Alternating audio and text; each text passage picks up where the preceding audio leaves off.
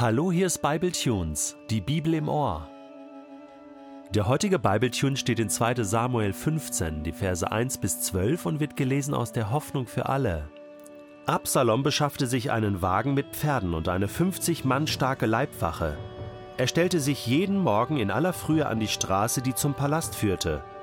Alle, die mit einer Streitsache kamen, um sie dem König als oberstem Richter vorzulegen, fragte er nach ihrer Heimatstadt. Wenn jemand zu einem der Nordstämme Israels gehörte, sagte Absalom zu ihm, Zweifellos würdest du den Prozess gewinnen, denn du bist im Recht. Aber man wird dich gar nicht erst bis zum König vorlassen. Und er fügte noch hinzu, Ach wäre doch ich der oberste Richter in unserem Land. Ich würde mir Zeit nehmen für jeden, der mit seinem Fall zu mir kommt. Allen würde ich zu ihrem Recht verhelfen. Wenn der andere sich dann voller Ehrfurcht vor Absalom zu Boden werfen wollte, kam der ihm zuvor, umarmte und küsste ihn. So verhielt Absalom sich gegenüber allen Leuten aus Israel, die mit ihren Streitigkeiten zum König nach Jerusalem kamen. Dadurch machte er sich bei ihnen beliebt. Das ging vier Jahre lang so.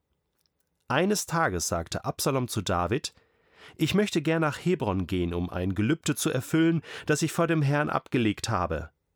Denn als ich in Geschur in Syrien war, schwor ich ihm, wenn du mich wieder nach Jerusalem heimkehren lässt, bringe ich dir ein Opfer dar. Geh nur und erfülle dein Gelübde, antwortete der König. Absalom ging nach Hebron und sandte heimlich Boten in alle Stammesgebiete Israels. Sie sollten überall verkünden, Sobald ihr die Hörner hört, ruft so laut ihr könnt, Absalom ist unser König. In Hebron wurde er gekrönt. Absalom hatte 200 Männer aus Jerusalem zu seinem Opferfest nach Hebron eingeladen. Sie wussten nichts von seinen Plänen und gingen ahnungslos mit. Als die Opfertiere geschlachtet waren, schickte Absalom noch eine Einladung an Ahitophel, einen Berater von König David, der in Gilo wohnte. Ahitophel kam und schloss sich ihm an. So sammelte Absalom immer mehr Leute um sich, die seine Verschwörung unterstützten. Aha, Jetzt ist wohl auch dem allerletzten klar, was Absalom vorhat. Diese ganze Aktion Versöhnung mit dem Papi, Küsschen hier, Küsschen da, das war nur der Schein nach außen. Eigentlich hat Absalom die letzten fünf Jahre in seiner Isolation etwas ganz anderes geplant, nämlich selber auf den Thron zu steigen und David zu stürzen, seinen eigenen Vater, das war seine Strategie, das war sein Plan, sein Ziel. Und damit legt er jetzt schön los. Und ich finde, also, er macht das richtig gut. Solltest du mal einen Putschversuch, eine Verschwörung planen, kannst du hier einiges von Absalom lernen. Der holt sich erstmal eine starke Leibwache, ne, die braucht man zum Schutz, Personenschutz sozusagen, dann sollte man sehr, sehr gesund leben, sehr ausgewogen, ja, früh raus und, und schon bevor alle anderen wach sind, einfach äh, loslegen und, und wichtige Entscheidungen treffen. Absalom hat das so gemacht, dass er sich dann in die Nähe von dem Stadttor äh, in Jerusalem gestellt hat, denn das Stadttor war der Treffpunkt in der Stadt. Und da hat man vor allen Dingen all die äh, Gerichtsentscheidungen getroffen. Und zwar schon früh am Morgen. Und ähm, Absalom ist also noch früher aufgestanden, da hat sein Vater also noch mit all seinen Frauen wirklich äh, tief geschlafen. Und ähm, äh, da war Absalom schon unterwegs und passt also die Leute ab, die da zur Gerichtsverhandlung kommen. Und, und ähm, bequatscht sie, ja ja, ja, ich habe Verständnis für deine Situation und ähm, ach Mensch, wenn ich erstmal ähm, König bin, dann äh, kann ich dir wirklich noch besser helfen. Ähm, ne, so ein richtiger äh, Absalom ist auf Wahltour gegangen, ja, wie das heute die großen Parteien auch machen, die Leute zu bequatschen, sagen, wähl mich und das ist der Vorteil und so weiter und so fort. Das hat er auch wunderbar gemacht und der König hat von all dem nichts geahnt und auch nichts mitbekommen. Interessant ist, dass äh, Absalom vor allen Dingen die äh, Leute aus den Nordstämmen Israels abfängt. Äh, das war auch eine besondere Strategie, weil ähm, die waren sowieso nicht mehr allzu gut auf David und die Regierung im Südreich zu sprechen. Äh, da hat es schon so ein bisschen gekriselt, das hängt auch mit der Geschichte zusammen. Äh, und hier ist es also Absalom, der denkt, okay, wenn ich die erstmal auf meiner Seite habe, das sind auch wesentlich ähm, mehr als die im Südreich, dann habe ich schon mal so eine ja, Zweidrittelmehrheit vielleicht. Und der Rest ist dann eine ganz einfache Sache.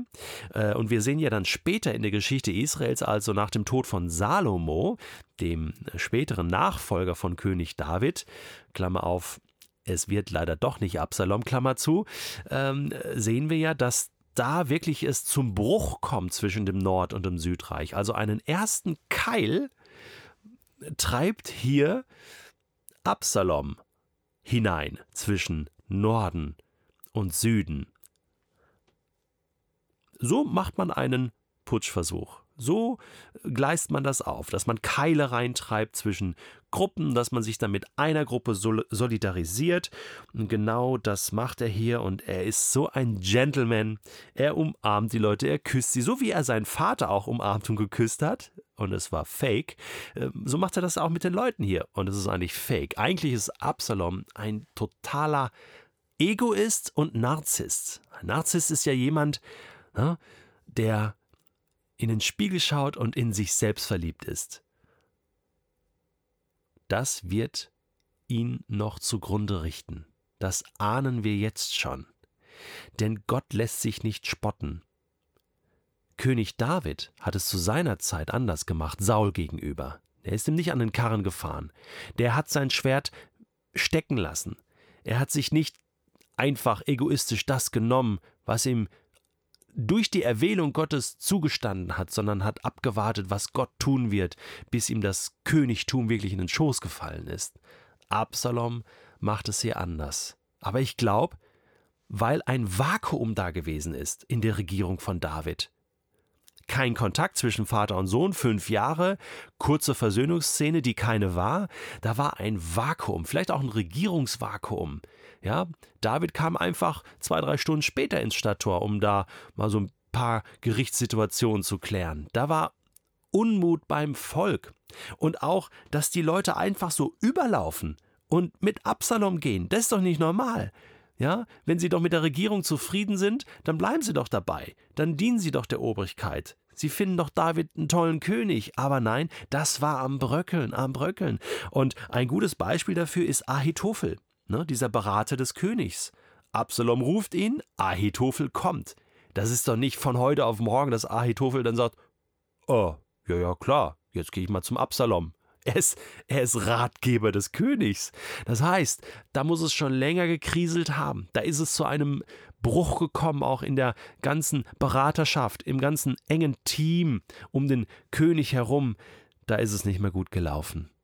Absalom wusste das.